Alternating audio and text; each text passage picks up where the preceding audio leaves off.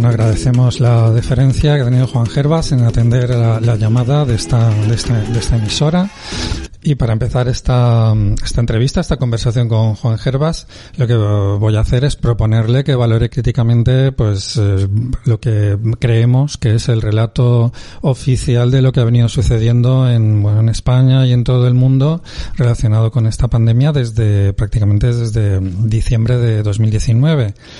Eh, según este relato, un, un nuevo virus, un virus mortal que produce una enfermedad muy grave de una de una gran mortalidad mm, que afectaba a mm, los murciélagos, se transmitió a seres humanos, se extendió en la provincia de Wuhan, en China, y desde ahí dio el salto a, prácticamente a todos los países del mundo en los primeros meses de, de 2020.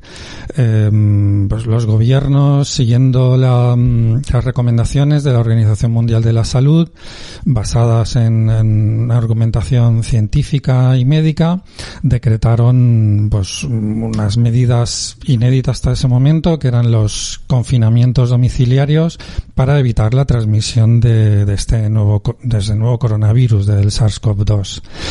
Estos confinamientos, en algunos lugares como en España y en Italia especialmente duros, a pesar de que pues el virus afectó a una gran cantidad de gente y provocó un, un exceso de mortalidad em, tremendo en la población, estos confinamientos consiguieron em, parar, amortiguar, cortar la, transmisión del, em, de, esta, de esta enfermedad, de la COVID-19. Estas medidas eh, consiguieron contener la transmisión del, del virus, de, de la enfermedad, desde entonces bajó la incidencia dramáticamente y se han ido implementando una serie de, de medidas basadas en los consejos um, de los científicos, de los expertos. Las autoridades han ido um, imponiendo medidas drásticas como el uso de mascarilla en todas las situaciones en el espacio público y en espacios cerrados, eh, determinados tipos de, de, confinamiento perimetral, prohibición de, pues de, de reuniones, de celebraciones, de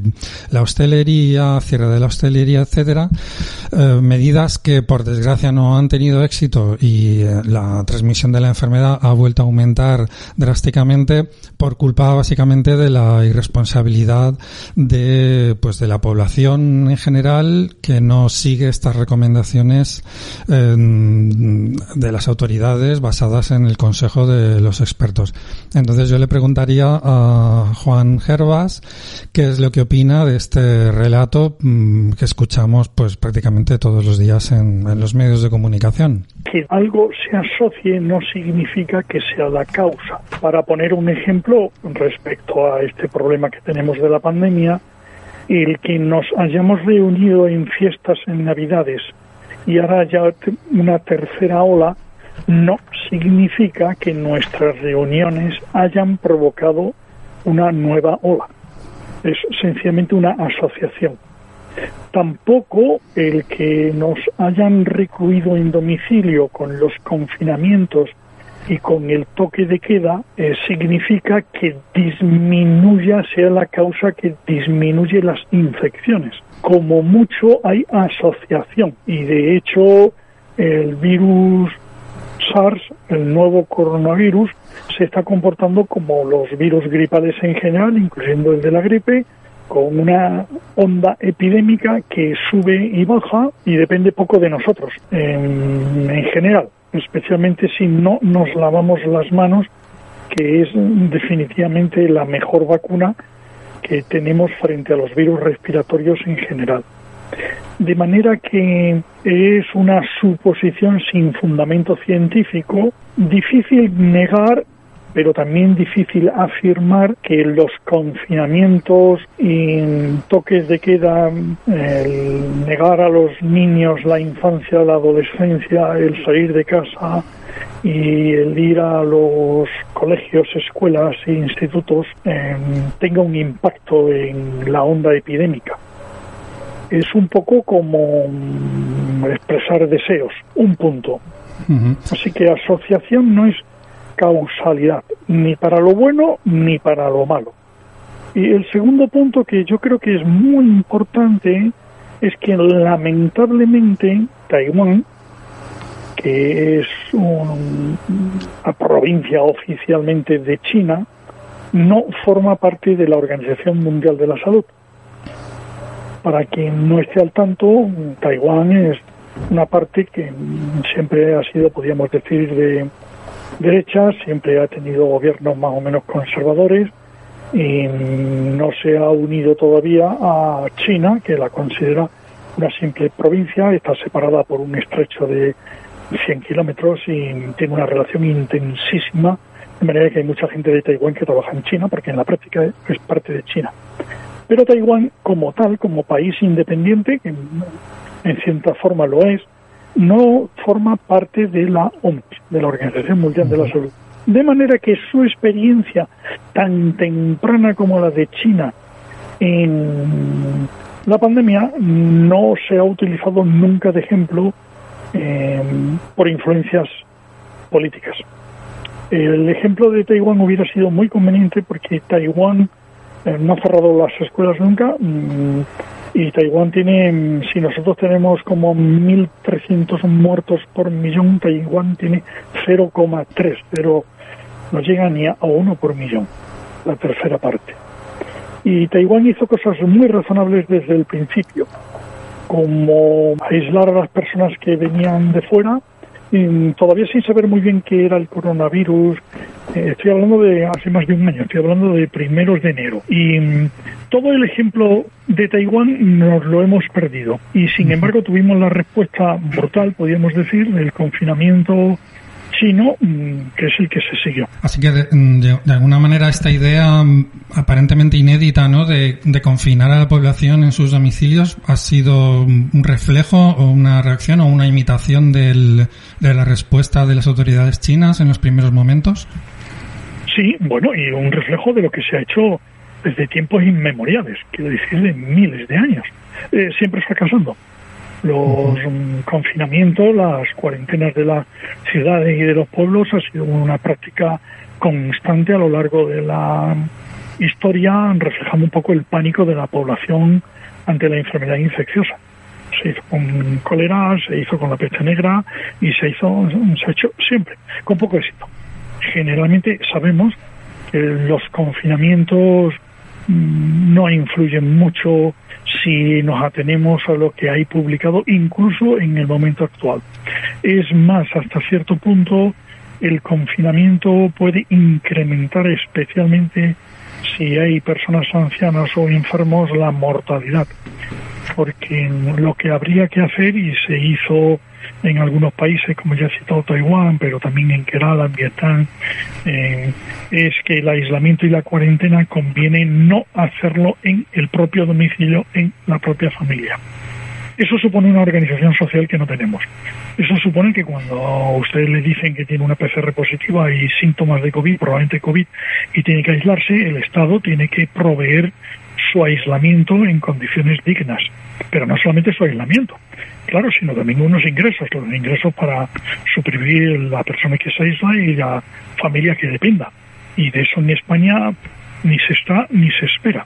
Con lo cual es muy fácil pasar a lo contrario de convertir a la víctima en culpable y echarle la culpa a la población porque mm, lo que debería hacer las autoridades no se está haciendo. Usted ha, sido, bueno, está siendo una de las voces críticas respecto a la, gestión, digamos, sanitaria de, esta, de esta crisis, pero también lo fue en su momento respecto a la, pues, a la gripe A, digamos, a la declaración de pandemia de la gripe A por parte de la Organización Mundial de la Salud y de la respuesta de los distintos gobiernos, sobre todo los europeos, al, al respecto. Eh, en aquel momento, pues de alguna manera pudo, pudieron verse, pudieron exponerse las, mm, los tejemanejes ¿no? de las grandes farmacéuticas para mm, quizás exagerar el peligro.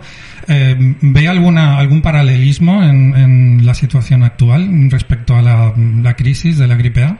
Veo un empeoramiento. Es decir, muy probablemente las políticas sanitarias en amplio sentido de la palabra, incluyendo también a las políticas de comercialización, venta, patentes de medicamentos, ah, se han perfeccionado, han aprendido de la pandemia de la gripe A, indudablemente con un éxito que hay que reconocerse. Quiero decir, se, están, se han hecho cosas, se están haciendo cosas que serían impensables en el 2008 y se, yo creo que les sirvió de lección lo poco que perdieron, porque perdieron poco, para aprender a ganar y están ganando de manera increíble en el sentido de corrupción que está haciendo ricos aprovechando la oportunidad y de desigualdad que está haciendo más pobres a los pobres y muchísimo más ricos a los ricos de una manera disparatada respecto a la pandemia de la gripe A. Ahora parece aquello una cosa de niños comparado con esto.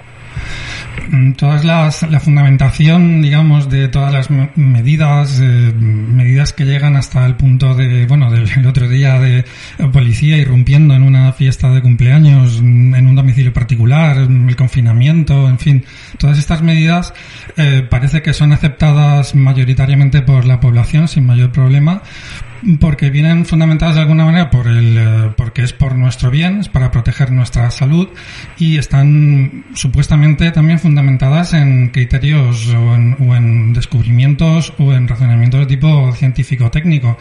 Eh, ¿Usted ve proporcionadas las, las medidas que se están tomando para contener la pandemia respecto al peligro, la letalidad, la contagiosidad de, de este nuevo virus? No, yo veo disparatadas las medidas. Y, veo que han tenido éxito, insisto de nuevo, en algo que en sociología se llama violencia simbólica.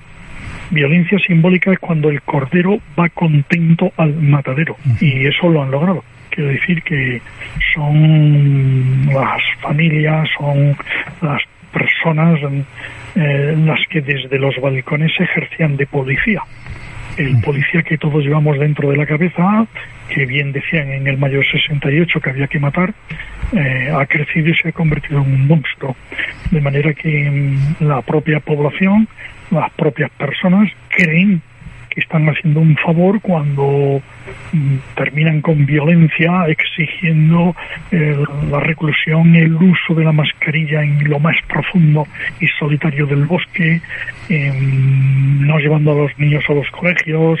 Em, es tremendo que eso se haya aceptado. tengan en cuenta que la mayoría de los expertos y sus interpretaciones de las curvas y de los números no tiene mayor valor que el de la astrología Mm, teniendo respeto por la astrología.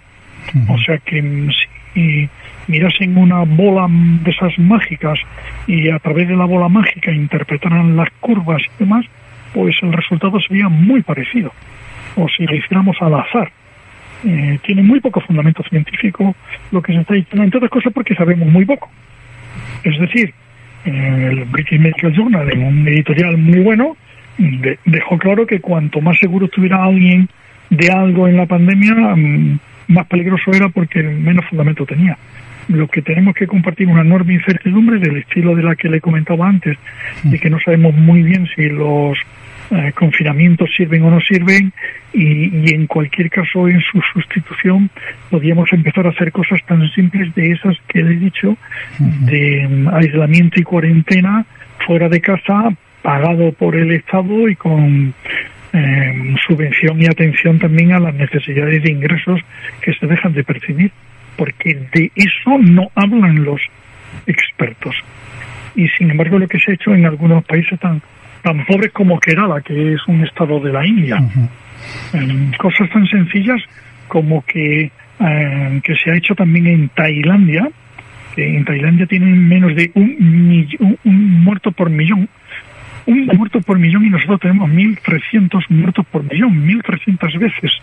Pues en Tailandia han hecho cosas tan simples como que se atiende gratuitamente a cualquier persona con independencia de sus papeles, lo que no estamos haciendo en España. ¿eh? Y por supuesto se da alojamiento digno. Usted lo que no puede pretender es doblegar la curva, como dicen patéticamente, eh, mientras que tiene a los inmigrantes recogiendo aceitunas y durmiendo en el campo y sin poder lavarse las manos ni ducharse ni tener un lugar decente en el que defecar. Eh, al lado de eso, que hayamos celebrado las Navidades o no es que es algo irrelevante. Por cierto, en las Navidades yo sugerí que sí, que estaría muy bien que se hiciesen cosas simples que puede hacer el poder del Estado y de las distintas autonomías e incluso municipios, y es cerrar las calles, poner estufas y grandes mesas para que celebráramos Navidades comunales al aire libre. Que eso sí iba a disminuir los contagios. Pero como usted comprenderá, eso no le interesa al poder. El que celebremos en las calles las fiestas alegremente en grandes mesas unidos el pueblo eh, es algo que está fuera de su mentalidad, es algo, es una respuesta burguesa corrupta y las consecuencias las pagamos con muertos, porque lo que decía antes al principio del todo, el virus sí existe, ¿eh? Es un nuevo coronavirus, coronavirus hay un montón que nos producen los catarros y este es un nuevo distinto. Si el origen es exactamente el de los murciélagos o no, pues depende, porque quizás se haya encontrado incluso antes de que allí se expandiese. Pero lo que es cierto es que es un nuevo tipo que no habíamos visto antes. Su mortalidad por ahora es pequeñísima, eh, de manera que el problema que tenemos es si muta como está mutando y la mortalidad aumentase porque estas autoridades serían absolutamente incapaces, porque, insisto, en medio de este no hacer lo que deben, hay muertos y sufrimiento, muchos muertos y mucho sufrimiento, por la enfermedad en sí y por la respuesta. Así que eh, estamos hablando de una desgracia que podemos considerar, pero la desgracia del virus es solo una parte. Sí, es, em, también quería preguntarle acerca del, del concepto de salud, digamos, que se está manejando cuando los responsables políticos y muchos mm, responsables también sanitarios hablan de que la salud es lo primero. Em, me gustaría que mm, habláramos de, cuáles están siendo las consecuencias de esta mm, ensalada, digamos, de, esta infinita variedad de medidas, ¿no? De, mm, que, pues que afectan algunas gravemente, ¿no? A mm, derechos fundamentales, a derechos colectivos también, no solamente a derechos individuales o a libertad individual, sino que, eh, claro, estamos viendo estas, estas diferentes medidas que, que luego mm, realmente incluso con las cifras de, que se manejan, ¿no? De, de positivos, de de mm, pues de ingresos hospitalarios, de ingresos en, en UCIs, no parece que estén, que estén dando que estén dando un fruto muy claro. Se introdujeron se introdujo la obligatoriedad de las mascarillas en junio y luego se endureció esta obligatoriedad posteriormente en las comunidades autónomas. Es que no están no están siendo efectivas estas medidas y no se dan cuenta las autoridades competentes o es que el virus va realmente a su libre albedrío? Hay una cosa en salud pública que llamamos rendición de cuentas que en inglés es accountability y que aquí no tenemos. Es decir, mm, he citado ya Vietnam. Vietnam como en abril ya publicó un artículo científico en una revista científica explicando que se había equivocado. Vietnam en el momento actual creo que tiene del orden de 0,4 muertos por millón. 0,4. Eh, nosotros, insisto, estamos en casi 1.300. O sea que habría que multiplicar, Dios sabe por cuánto, para tener en Vietnam. Pero Vietnam publicó un artículo científico en el que explicaba en qué se habían equivocado en los primeros días. en, en España se ha publicado un penoso texto en el Lancet del Centro de Coordinación del Ministerio de Sanidad eh, en la que vienen a decir que lo hicieron perfectamente. No hay una rendición de cuentas, no hay ninguna participación popular. Es, increíble. Supóngase que, que, lo que llaman expertos fueran de, verdad expertos, que el experto sabrá mucho de virología, pero no sabe nada de la vida. Pero ¿dónde están los jubilados? ¿Dónde están los niños? ¿Dónde están los adolescentes? ¿Dónde están las maestras? ¿Dónde están los taxistas? ¿Dónde están los que están sufriendo, las prostitutas, ¿dónde están? Mm, ¿Quién oye sus voces? ¿Quién? Ellos no son expertos, ellos lo único que tienen que hacer es obedecer. ¿Pero por qué? Pero, pero usted qué sabe de la vida, usted que el concepto de salud que están manejando es una salud mística. No sé si Teresa de Jesús o Juan de la Cruz, no, no sé si tendrían esa idea de la salud, pero desde luego la salud es el disfrute de la vida. Y desde luego la salud no es lo más importante de la vida. Lo más importante de la vida es disfrutar de la vida. Que sí, que si se tiene salud se ayuda a disfrutar de la vida, pero la salud en sí misma no es un bien exclusivo y último al que haya que sacrificar la vida, que es lo que nos están diciendo. que la salud es tan importante que merece la pena que sacrifiquemos la vida. Y de hecho muchísima gente está muriendo, muchísimos viejos están muriendo y el último año de vida es una vida de mierda, porque no tiene otro nombre. Así que el sacrificio que están haciendo de su vida es para nada, con lo cual la, salud que le están dando es terrible. Y estamos hablando de ancianos, por ejemplo, en los asilos, en los que, por cierto, no hay botellones, ni fiestas, ni reuniones de distintas unidades familiares, ni, y sin embargo están muriendo como chinches, eh, por desgracia. De manera que todas las teorías estas que se manejan mm, son muy estrambóticas, yo diría de eso de nuevo, astrológicas respetando a los astrólogos. Es algo increíble que además la gente se las crea y las admita. La salud es la capacidad de disfrutar de la vida y se puede tener muchísima salud mientras está uno muriendo. ¿eh? Si oye la música que uno quiere oír, si oye los ruidos que uno quiere oír, si puede tocar la mano de la persona que ama, puede haber mucha salud incluso en los momentos finales de la vida, que se están negando también. Hemos aceptado lo que es increíble, sin ningún fundamento científico, que la gente muera en soledad, en las UCIs, aislados totalmente de su familia, sin ver a nadie, sin que haya ningún fundamento científico. Insisto, es pura crueldad. Y de hecho, en la misma España hay unidades de cuidados intensivos en las que se han muerto acompañados de la familia durante la pandemia pero lo estamos aceptando. Yo también quería preguntarle, em, ¿qué es lo que ha sucedido en las llamadas residencias? ¿no? Es mm, durante los meses de marzo, abril, mayo, Mm, pues las residencias daban cuenta del 70%, dieron cuenta del 70% de los fallecimientos relacionados con, con, la pandemia. Ahora estamos en cifras del cuarenta y tantos por cien. Es verdad que, que, pues en, en, estas residencias hay gente pues especialmente vulnerable y es, normal que no sea una distribución eh, uniforme entre toda la población, pero el 70%, esto que, que es, que, que está sucediendo y que sigue, que sigue sucediendo en las residencias para que se dé esta esta incidencia tan, tan grave de, la enfermedad? Los asilos no deberían existir. Quiero decir, aproximadamente en España tenemos 400.000 plazas para ancianos en asilos. Eh, quizás su número estaría justificado en unas 40.000 en casos que realmente se requiere una ayuda extraordinaria y podría estar justificado. Así que mm, el asilo en sí mismo es un concentrado de una población frágil, polimedicada, de manera que la mayor parte de los medicamentos que se toman en los asilos son medicamentos innecesarios. Aproximadamente un 70% de los que se toman son medicamentos innecesarios y muchos de esos medicamentos que se emplean para controlar a los ancianos son un método de retención química, porque los de física se ven mucho, aumentan las neumonías, se asocian a aumento de neumonías, así que usted tiene que esperar que un virus vírico respiratorio en una población de ese estilo provoca una escabechina, no tiene nombre, solamente por la fragilidad de los ancianos recluidos y la polimedicación. Más se convirtieron en un negocio. Los asilos son un negocio, la atención que se presta es manifiestamente mejorable, para decirlo piadosamente. De manera que lo esperable es que mueran y sigan muriendo. De manera que en, en España estamos alrededor ahora del cuarenta y pico por ciento del total de muertos en asilos y tenga idea de que ese número es el peor del mundo en el momento actual ha salido un texto comparando en países la mortalidad en asilos y en España las cosas se han hecho, diríamos, como Neuto dijo, que las cosas suceden como si se odiase a los ancianos, a la vista de los resultados.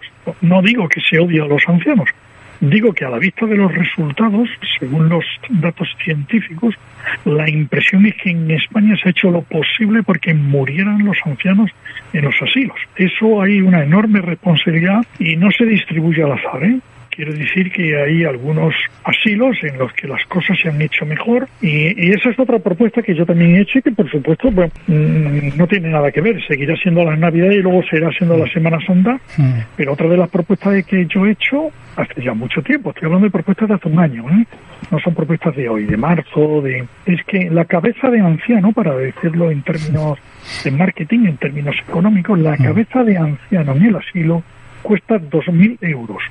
Los ponga él, los ponga la sociedad, los ponga privado, los ponga el Estado. En total de media son 2.000 euros.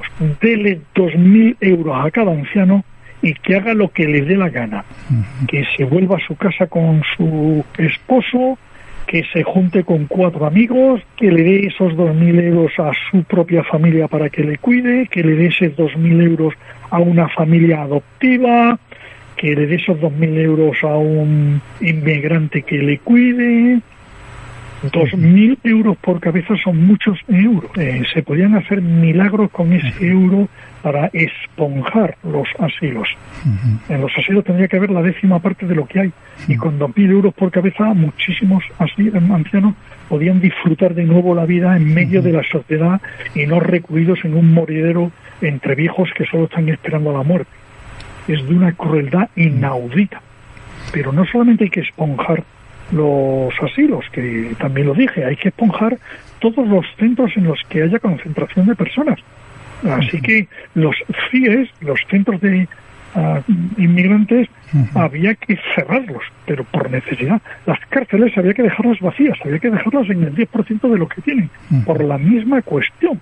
Los orfelinatos, los de centros de menores, en cualquier lugar donde se acumulen personas, hay que uh, esponjarlos. Pero de eso usted no habrá oído nada, ni está, ni se le espera. Seguiremos teniendo virus hasta que el virus decida pararse. Desde luego, eh, estábamos hablando de los ancianos y las ancianas, otro grupo social, por ejemplo, de alguna manera especialmente perjudicado en esta gestión de la pandemia han sido los niños y las niñas y también los jóvenes. Eh, cierre de parques, eh, prohibición de salir fuera de domicilio durante el confinamiento, cierre de las escuelas o medidas muy duras dentro de las escuelas, obligatoriedad del uso de mascarillas, etcétera. Todo esto también está teniendo un impacto no en cuanto a la mortalidad, evidentemente, porque, bueno, pues la, enfermedad parece que es bastante, tiene un índice muy, o, discrimina muy claramente en cuanto a edad, pero eh, estos niños y estas niñas que están viviendo esta situación en estos momentos van a, van a sufrir de alguna manera algún tipo de, de consecuencias, ¿no? A lo largo de su vida, no solamente en la, la educación ahora que, eh, pues que pues que no pueden atender o que o, que atienden de una manera muy muy distorsionada no cuál es cuál es su valoración al respecto o sea el impacto en la infancia y adolescencia va a ser probablemente de por vida tan insólito. y en esto España es especialmente brutal. ¿eh? Aquí no cabe ninguna duda. En los ancianos puede caber alguna duda de que se odia a los ancianos. El comportamiento español ha sido de odio a la infancia y juventud. Primero convirtiéndolos en los grandes contagiadores. Se les miraba como si fueran monstruos que contagiasen. Después encerrándolos más que a los perros. Los perros tenían más derechos para salir que los niños y adolescentes. Eso es en, el mundo no ha sucedido en ningún país del mundo. Estamos hablando de algo excepcional, de una brutalidad insuperable. El sadismo de lo que llaman expertos, de esos astrólogos, ha sido inconcebible y sigue siéndolo. Las escuelas, en los colegios, en los institutos, el portar de máscaras es increíblemente absurdo. En Noruega, por supuesto, no hay máscaras, ¿eh? En Dinamarca tampoco. Por supuesto, no. no. Pero se han hecho otras cosas, claro, que aquí no están dispuestos a hacer. Es decir, las clases son de 10 alumnos. Es que aquí lo que haya que hacer que sea un poco costoso, no quieren hacerlo. Quieren que el dinero se quede para robar, para la corrupción. No quieren que se pierda el dinero contratando a, a maestros para que haya maestros, un, maestro por cada 10. En Dinamarca, eh, claro, cada clase se ha construido para que tenga su propio servicio y los niños se laven las manos y vayan a orinar y a defecar en un servicio que es por cada clase, distinto. Eso en España no, porque si hace usted eso ya no puede robar. Aquí la cuestión mm. es que, claro, la corrupción no es compatible con, con la honradez, no, no, ni con la lógica, ni con... Aquí la cuestión es que cualquier cosa que sea desviar dinero para que no se pueda robar es es intolerable. Aquí lo único es que los niños se quitan las máscaras, eso sí le echarán la culpa, que no se lavan bien, que no sé cuánto, pero hacer las cosas sencillas que se están haciendo eso en Dinamarca, en Noruega, en, Suecia, en, eh, eso no, entra, es, inconcebible, usted no lo va a oír ni se espera. De manera que lo están pagando ya más el, el, niños y adolescentes es todavía más duro porque los están sobremarcando ya mm, de manera que la desigualdad es brutal.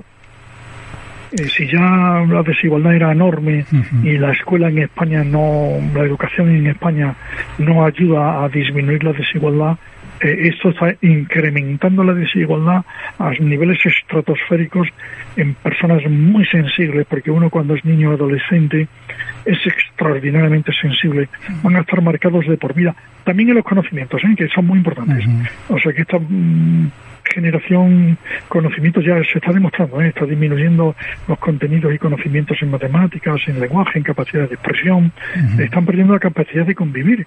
el cerebro humano es una cosa muy delicada, el crecimiento de nosotros, nuestra maduración, es algo que tenemos que cuidar como un mimo, que normalmente además en España se ha prestado habitualmente por las familias. Hay, hay una buena tolerancia a la infancia, a la adolescencia, a las tonterías y barbaridades que pueden hacer, sin que se les reproche en exceso, y lo estamos perdiendo totalmente. Y eso es un tesoro que teníamos que contribuye a que seamos felices, contribuye a que haya solidaridad en la sociedad, de manera que los daños pueden ser increíbles, mm, pueden llegar a ser mm, terribles. Para poner ejemplo, de nuevo, en, Las Vegas, en la zona de, Estados Unidos, mm, están reabriendo las escuelas por el aumento de suicidios que ha habido de adolescentes. De manera que estamos jugando con un fuego extraordinariamente peligroso impunemente. Y, es más, si se descuida, mm, la gente también, el, policía ese que llevan en la cabeza y que no han matado, sino que lo han hecho crecer, mm, también se metían con los niños, incluso con niños autistas que los padres los sacaban porque no podían de otra manera, eran insultados, eh, amenazados en fin, una intolerancia que es llamativa. ¿Ha habido algún cambio en, la definición médica, digamos, del, de, caso? Eh, se está hablando, se habla continuamente de, casos asintomáticos, de positivos en una prueba diagnóstica, como es la, PCR.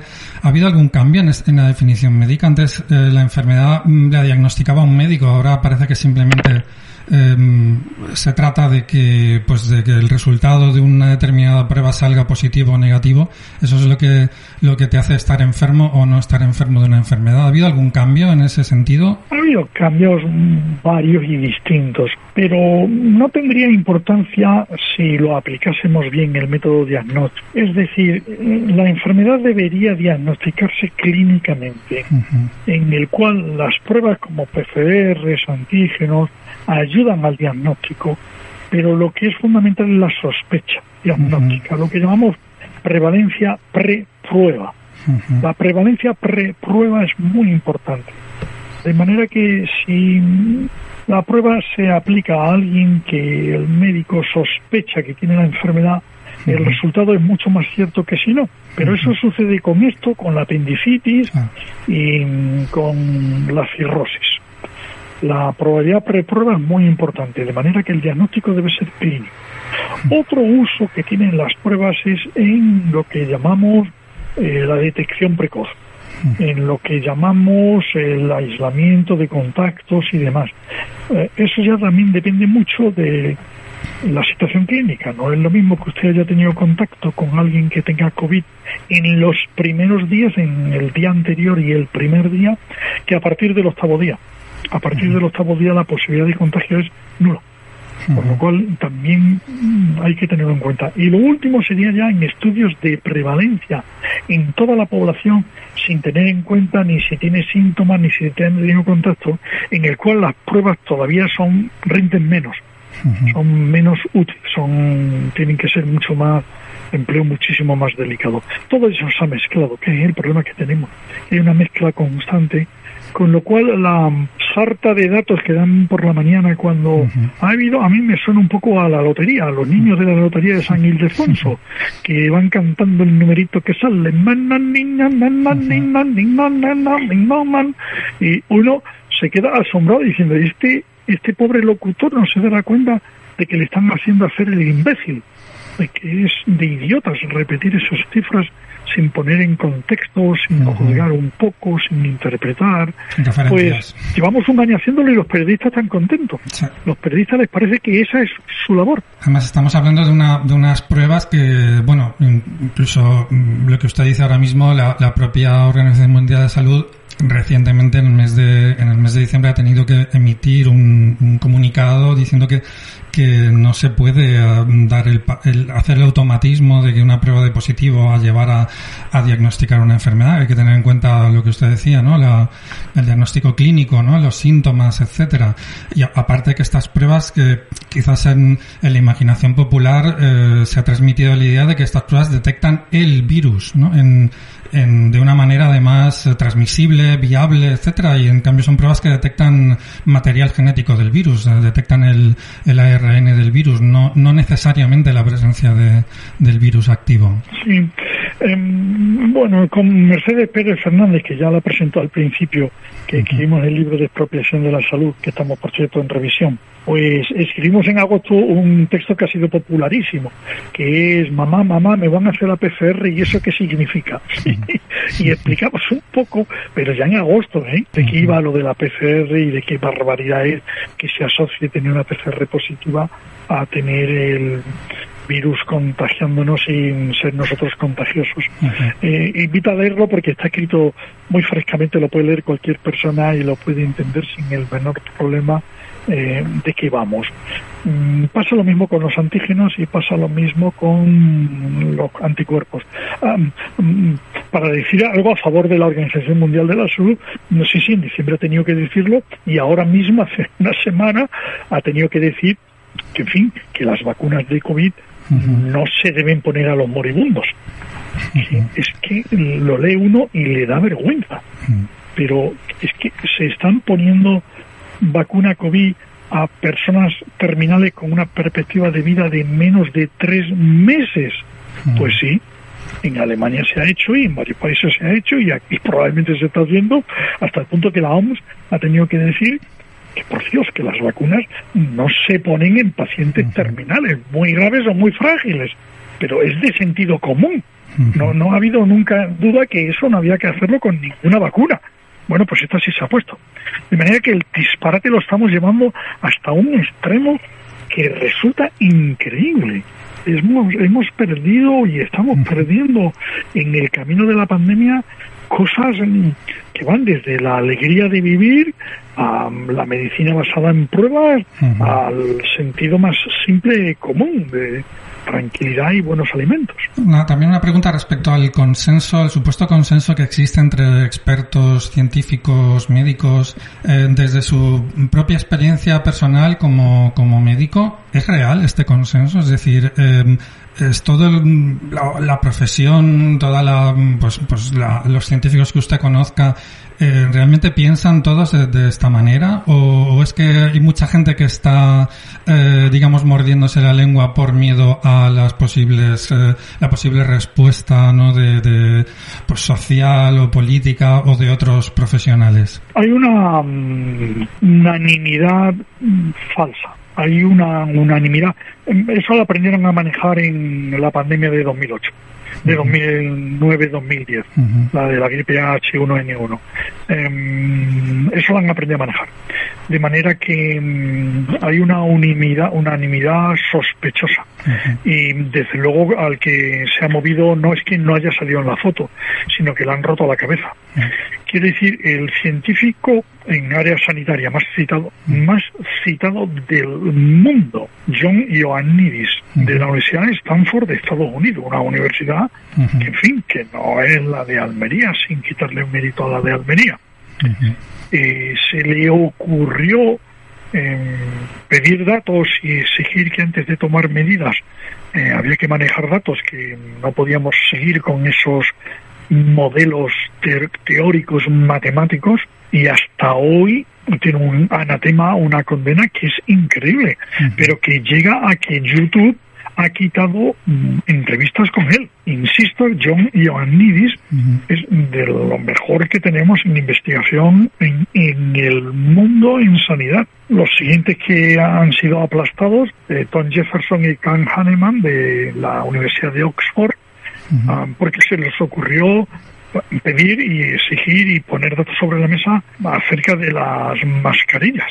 Es increíble, de manera que la gente ha aprendido que no se puede decir nada, porque si usted dice algo, las cosas llegan al punto del ridículo de esta mañana que yo no me lo creía. Eh, la Agencia Europea del Medicamento, que pagamos con nuestros impuestos, Agencia Europea del Medicamento de la Unión Europea, la agencia que aprueba los medicamentos tiene una sección en la que se pueden comunicar efectos adversos. Es una sección abierta al público, a los profesionales, a, farmacéuticos, a médicos, en fin, a todo el mundo, de efectos adversos y usted puede entrar, ir a la C, buscar COVID y a vacunas y tiene los efectos adversos que se han declarado. No quiere decir que sean todos admitidos y, y reales, pero sí que se han declarado. Bueno, esa base de datos de acceso público porque se construye con el público, con el dinero público y es de una entidad como la Agencia Europea del Medicamento, la más alta, podríamos decir, en la Unión Europea. Bueno, pues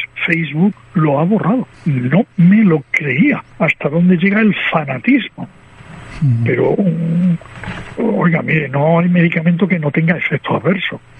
La aspirina le puede perforar el estómago y, sin embargo, pues la aspirina es un buen medicamento si se emplea bien, pero si a alguien le perfora el estómago, yo como médico tengo que dar una tarjeta amarilla que se llama, exponiendo el efecto adverso, y lo mismo se hace con las vacunas, y no, quita que la vacuna siga utilizándose a sabiendas de que tiene tal efecto adverso y que en tal grupo hay que tener tal precaución, y bueno, es parte de la medicina y de la farmacología, no, no es nada, uno no puede creer que eso esté sucediendo, pero está sucediendo. Así que cuando habla de unanimidad, claro, Tenga en cuenta que los consensos de estos estilos son peligrosos. ¿eh? El Peter R. Un, un checo que en publicó un texto cortísimo y sencillísimo que decía non sensus consensus, que lo dice muy bien aunque sea en latín. Los consensos no tienen sentido en, en general en la ciencia hay discrepancias, no hay por qué temerlas, a veces son discrepancias que son irrelevantes, no tienen ninguna importancia, pero a veces las discrepancias son las que hacen avanzar la ciencia. Sin discrepancia la ciencia seguiría, no lo sé, mucho antes de los griegos, claro, seguiría en Mesopotamia o, bueno, un par de preguntas para, para acabar. Eh, primero, eh, ahora estamos en la pantalla de las vacunas, ¿no? Todos los informativos abren con cifras de, vacunación eh, en todos los países del mundo prácticamente. Hay ahora mismo mm, tres vacunas de tres empresas farmacéuticas mm, a las que se le ha dado la autorización de, de emergencia para administrarse. Eh, ¿Por qué tanto énfasis siendo esta una enfermedad de una letalidad baja, ¿por qué tanto énfasis en la vacuna y no en el tratamiento? ¿Por qué las farmacéuticas no están haciendo hincapié en el tratamiento de la enfermedad y sí en, en, una vacuna que, como hemos visto, pues ah, tiene una autorización de emergencia, ha sido probada de aquella manera? También estas vacunas, eh, ¿en qué manera nos protegen? ¿Nos hacen no, nos hacen no contraer la enfermedad? ¿Hacen que no la contagiemos?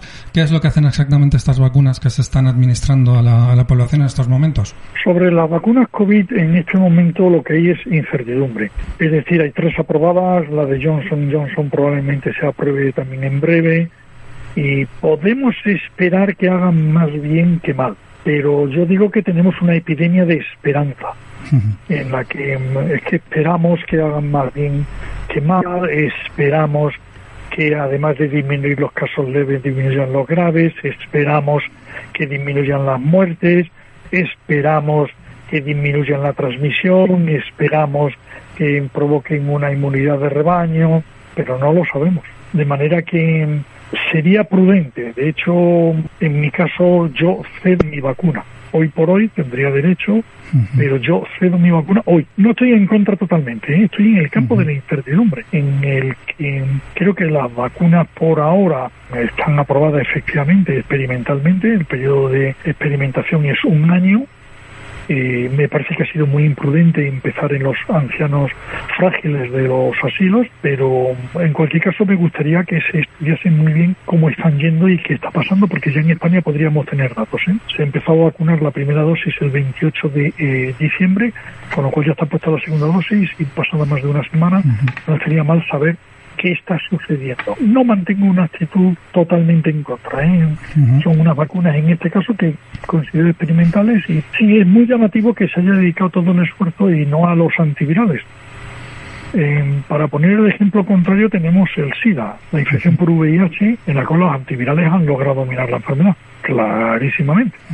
Y de nuevo afecta a un pequeño grupo de población básicamente y de nuevo hay síntomas un periodo en el que se puede tratar y es absurdo que el tratamiento se haya abandonado. La COVID, tratamiento por cierto que llevó a mm, Dios sabe cuántas miles de muertes, porque la mortalidad de la primera ola en gran parte probablemente se debió a los tratamientos que se pusieron a sabienda de que eran inútiles, como la hidroxicloroquina mezclada con acitromicina, en fin, las barbaridades que se usó. Cuando usted lee los tratamientos que se emplearon en España en la primera fase, el 100% eran como mínimo inútiles y el 100% eran peligrosos. Así que una parte de la mortalidad de COVID, que sí que ha sido en la enfermedad, sí, sí, pero no por el virus, sino por los tratamientos. Probablemente ahora hay menos mortalidad porque esos tratamientos se han abandonado, eh, lo cual es increíble, claro. Y sí llama la atención que el esfuerzo se concentre exclusivamente en las vacunas y no en los tratamientos, siendo una enfermedad con poca mortalidad y en la que se podría tratar a los que tienen la enfermedad en sí mismo para evitar la muerte y para evitar las complicaciones como la prolongación, la COVID crónica que llamamos, porque esa es otra cuestión que tampoco sabemos si las vacunas van a disminuir la COVID crónica y qué efecto van a tener sobre los pacientes que ya tienen COVID crónica. Yo, incertidumbre, ponía, pondría una interrogación. Quien tenga interés sobre el tema, tenemos publicado mucho, tanto en entrevista vídeo como en texto, siempre muy accesible, con teclear en cualquier buscador Juan Gervas, eh, vacunas COVID, tiene abundante material. ¿Por qué cree usted que ha habido tan tan escasas voces críticas autorizadas, ¿no? sobre todo en el, en el campo, digamos, de la izquierda política, social. Eh, por ejemplo, en, Italia, mm, pues casi fue más fácil encontrar este, este tipo de voces, ¿no? Teníamos al, al filósofo Giorgio Agamben, al colectivo de escritores Bumin, que desde los primeros momentos de, de uno de los confinamientos casi tan duro como, como el español en Italia, eh, empezaron a emitir, digamos, análisis críticos sobre lo que estaba sucediendo mm, desde una perspectiva eh, pues también fundamentada y científica, etcétera. Pero mm, no sé, aquí tenemos la sensación que, esas voces han estado ausentes o silenciadas en, aquí en España. ¿Usted a qué cree que se debe eso? Sí, una de mis mayores quejas es del silencio cobarde de los que saben, con daños inmensos a la población. Y además probablemente salgan ilesos de la brutalidad que han hecho y siguen haciendo, los que saben callando. Hemos tenido mala suerte en España, hemos tenido el gobierno más progresista, como dicen ellos. Em, por cierto, yo voté, a, em, para que quede claro, ¿eh? a uno de los partidos en el poder lo voté. Pero hemos tenido mala suerte porque eso ha hecho que la izquierda renunciara a la capacidad de crítica y asumiera que este no es el momento y a cualquiera que digamos algo nos dicen esto de capitán a posteriori, como si criticáramos ahora a posteriori. No, no, yo tengo los textos publicados desde enero, desde enero, febrero, marzo, abril, mayo, junio, llevo criticando y... Pero es asombroso la soledad en la que me he encontrado, que es una soledad durísima porque usted sabe, claro, mucha gente no conoce, sabe quiénes saben, yo sé quiénes saben y quiénes están callando. Y le puedo dar dos o tres nombres que no quiero dar en público porque ni de los dos o tres que han tenido valentía, ni los 40 o 50 que han collado con cobardía, pero yo sí los conozco, claro. Y sí es llamativo su cobardía y sí espero que algún día la historia les pase factura, pero por ahora es indigno porque gran parte de lo que ha sucedido es por su culpa, porque han consentido y siguen consintiendo medidas en los distintos niveles que van en contra de la mejor solución. Es increíble el silencio culpable de quienes saben, el ahogo de los que intentamos decir algo. No, no se imagina el ahogo a quien nos someten es increíble el impacto que no tenemos. Por ejemplo, un texto publicado en Osalde por mí sobre Osalde, la Asociación de Defensa de Salud Pública Vasca, sobre AstraZeneca y Oxford y la pérdida de la patente por Oxford, documentado, dedicado el tiempo, hecho como si no se hubiese publicado. La orden que, que hay es como si no hubiera ninguna crítica. Y en eso, no, desde luego, no me muerdo la lengua. acabamos de publicar, Mercedes Pérez Fernández y yo, un texto demostrando que una región impensable, porque está gobernada por PP, eh, Vox y Ciudadanos, que es Murcia, tiene unos resultados muchísimo mejores que Asturias, que está gobernada por PP, por PSOE y Podemos. Y por supuesto usted en los periódicos que dijéramos de izquierda, pero en fin, de izquierda nada eh, salen titulares como la muralla asturiana detiene el virus o mm, Asturias lo vuelve a hacer y domina la bestia del coronavirus y pero usted no oirá nada mm, respecto a Murcia porque es políticamente inconveniente que por cierto el caso de Murcia es muy interesante pero en fin no solamente políticamente sino socialmente hablando eh, Sí, sí, es muy llamativo, es muy llamativo, es muy llamativo que aquí no se hable de Cuba. Cuba tiene unos resultados excelentes y tiene unas vacunas en producción excelentes. Y usted no irá a hablar de Cuba. Y desde luego el que me esté oyendo, probablemente en su vida le han hablado de Taiwán, de Vietnam, de Tailandia, que yo salga aquí, pero es que saco también Mongolia y saco Japón. Y Japón tiene unos resultados excelentes con cosas normales, incluyendo sin toque de queda, sin confinamiento. Nos han hecho creer que la respuesta del confinamiento es la única en el mundo entero. Y no, no, no, no, no, no. En el mundo entero hay gente inteligente, por favor, y hay gente que no son astrólogos. Bueno, usted ha tenido que padecer el, em, no solamente el vacío, sino también una, bueno, una intensísima campaña de ataques, ¿no? Y de difamación, eh, pues que ha parecido cualquiera, ¿no? Que, que haya manifestado. Cualquiera que se mueva negacionista, terraplanista, antivacuna, en fin. ¿Para qué le voy a contar? Vamos, yo mm, declaro que el gobierno es negacionista, ¿eh? porque el gobierno español en sus distintos niveles ¿eh? eh, se niega a hacer lo que debe, ¿eh?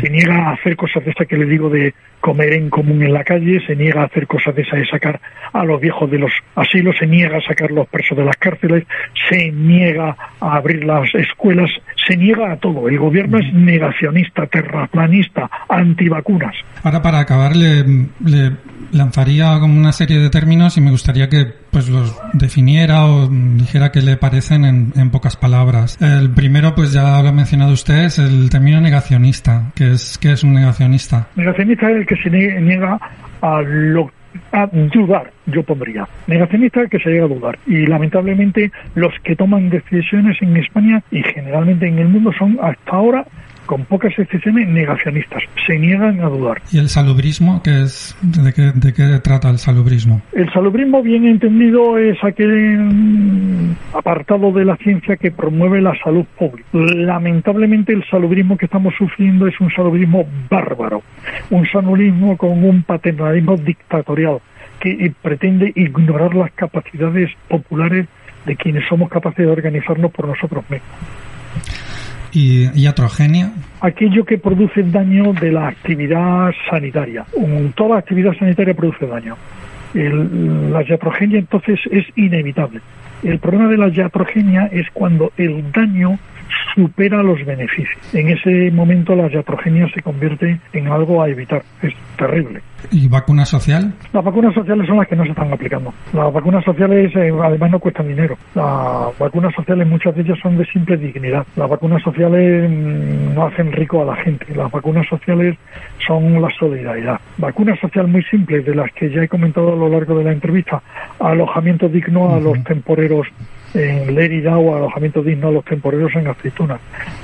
destruir con máquinas los alojamientos que tienen los temporeros en Nueva, en Huelva o en el campo de Níjar y sustituirlo por los ultra baratos alojamientos que se hacen fácilmente y se han hecho en Kerala para que tengan dignidad y puedan comer y ducharse y tener una vida sexual si quieren que no sea al aire libre. Pues poco más. Eh, creo que hemos eh, tocado una gran variedad de, cuestiones relacionadas con el tema. No sé si nos queda alguna, pero en, en, ese caso, eh, pues, pues invitamos, le invitamos a, nuevamente aquí a las ondas de, de Radio Malva, 104.9 de la FM en Valencia, en los Pagos Marítimos, y recomendamos a la gente que haya escuchado esta, esta conversación, esta entrevista, a que siga a Juan Gervas, tanto en su perfil de Twitter, en el cual es bastante activo. Y también en, bueno en este blog de temática sanitaria en acta sanitaria donde periódicamente eh, publica sus, reflexiones. Así que nada más pues una vez más pues le agradecemos la deferencia que ha tenido con, esta emisora mm, por haber dedicado este este rato largo no a hablar de, estas cuestiones y, nada más. Si tiene algo que añadir que se haya quedado en el tintero. dos cosas. Una es un placer mm, participar en cosas pequeñas. Creo que lo pequeño es hermoso. Mm, me niego a ir, em, pongo condiciones muy duras para asistir a ninguna conferencia o congreso o demás, mm, condiciones muy, muy duras. Por ejemplo, que no haya industria farmacéutica. Por ejemplo, que en las ponencias haya tantas mujeres como varones. Em, por ejemplo, que la inscripción sea gratuita. Y con eso me aseguro que no me invitan a ningún sitio. Así que estoy encantado de ayudar y participar en cosas pequeñas, que son las bonitas. Y lo segundo, un mensaje de optimismo. ¿eh? O sea, quiere decir que los humanos eh, somos una tribu, en el sentido más primitivo del término, y bonito, eh, que nos une la solidaridad con la que hemos sido capaces de supervivir a glaciaciones, pero glaciaciones brutales y a pestes increíbles que han durado 100 años. Ah, así que mm, el último mensaje es de alegría y de disfrute de la vida. De, mm, siempre hay alguien, alguno a quien quiera o ser querido por alguien, o una tarde que anochece, o unos pájaros que suenan, o una sonrisa que uno no espera. Eh, vale la pena vivir. Nos quedamos con este mensaje en positivo, mm, en este panorama de que desde luego por el momento no lo no conseguimos que, lo sea. Muchísimas gracias otra vez, Juan Gervas, y hasta la próxima. Un placer y veo que estaba muy bien preparada la entrevista. ¿eh? Hasta otro rato. Hasta otro rato. Buenas tardes.